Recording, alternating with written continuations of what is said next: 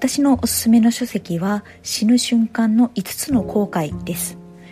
タイトルから想像いただける通り人生で大事にしたいことを再認識するのにうってつけの本です。ゴールデンウィークにゆっくり内省したいなと思っている方のお役に立てるのではと思って選びました。この本は緩和ケアに従事してきた著者が死を間近に控える患者さんたちから聞いた後悔を5つ紹介しています。患者さんたちのエピソードと合わせて読むと何とも胸が苦しくなりますが生きていく上で大事にしなければいけないことに気づかされます。今日はそんな死ぬ瞬間の5つの後悔を紹介します。毎日忙しく働かれているリスナーの皆さんにとってご自身の人生を振り返っていただくきっかけになれば嬉しいです。1つ目の後悔は自分に正直な人生を生きればよかった。この章では横暴な旦那さんからいつか解放されることをずっと夢見ていた患者さんのお話が紹介されています。旦那さんが老人ホームに入りようやく自由の身になったことを喜んだのもつかの間。彼女は不治の病であることが分かり余命宣告をされてしまいます。結婚したからには絶対に離婚してはならないという教えに従って自分の幸せを犠牲にし続けてきた人生。彼女はどんな時も自分に正直でいること。他人に何を言われても自分の望み通りに生きる勇気を失わないこと。これを約束するよう著者に強く言い渡して亡くなりました。他人の期待に応えることや世間体などを自分の人生における判断軸にしないこと。これが最初の後悔からのメッセージです。自分の心に正直になるか否か最終的に判断できるのは自分だけです。無意識のうちに自分の本心を脇に置いて期待に応えようとばかりしていないかぜひ振り返ってみてください。2つ目の後悔は働きすぎなければよかった。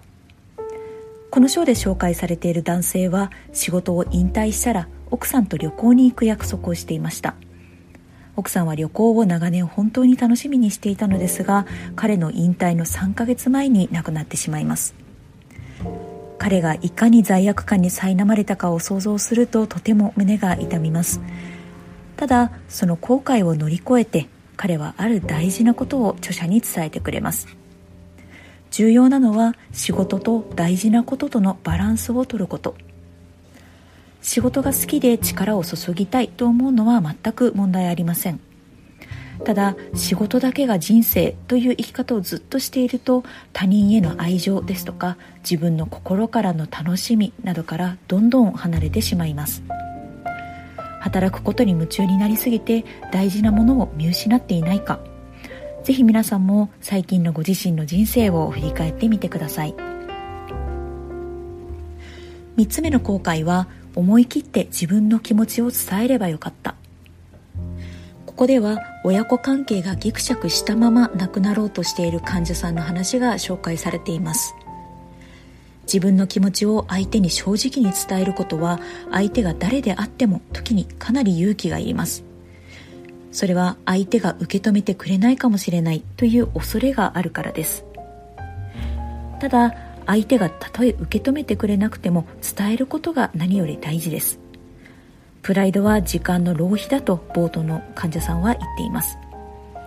皆さんは両親や兄弟友人やパートナーに自分の本当の気持ちを伝えることができていますでしょうか？自分の気持ちを全て伝えておかないと罪悪感を抱えながら生きることになったり穏やかな気持ちでこの世を去ることができなかったりします。勇気を持って自分の気持ちを表現できるようになると自分にも他人にも何かを与えることができるはずです。4つ目の後悔は友人と連絡を取り続ければよかった。無条件で自分のことを肯定してくれる友人は一生涯大事にすべき存在です。死を目前に控える患者さんたちの中には孤独の中で亡くなっていく人も多くいます。そんな時に心の拠り所になるのは古くからの友人です。自分をありのままの姿で受け止めてくれる友人といつでも連絡を取り合える状態にしておくこと。このありがたみは死に近づくほど実感できます。もちろんただ連絡を取っていればいいというわけではありません。定期的に友人と一緒にいることを心から楽しむこと。その友人に弱いところを見せるのを恐れないこと。自分を受け止めてくれる感謝を伝えることが大事です。皆さんも最近声を聞いていないなと思う友人がいたらまずは気軽に連絡を取ってみてはいかがでしょうか。その友人の存在のありがたみを再確認できるかもしれません。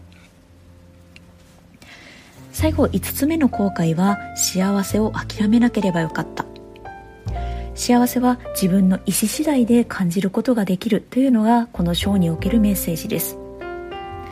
ある患者さんはとても平穏とは言えない人生を送っていたもののいい人生だったとよく口にしていたそうです。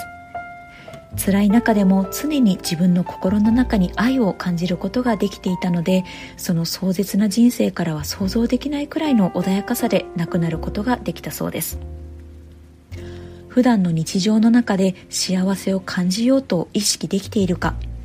自分は不幸だと思い込んですぐ目の前にある幸せに気づけていないといったことはないか。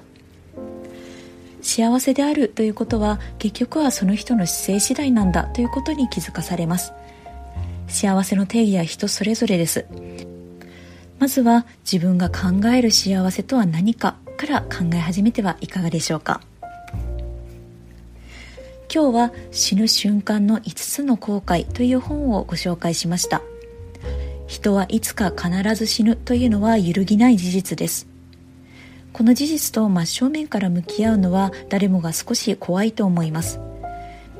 ですがこの本は患者さんの死を通して私たちに大事なことを現実味を持って優しく教えてくれます。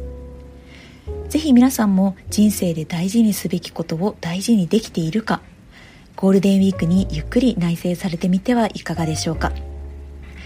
休み明けから気持ち新たに明るく前進していただくきっかけになれば嬉しいです。では今日はここまでとします。素敵なゴールデンウィークをお過ごしください。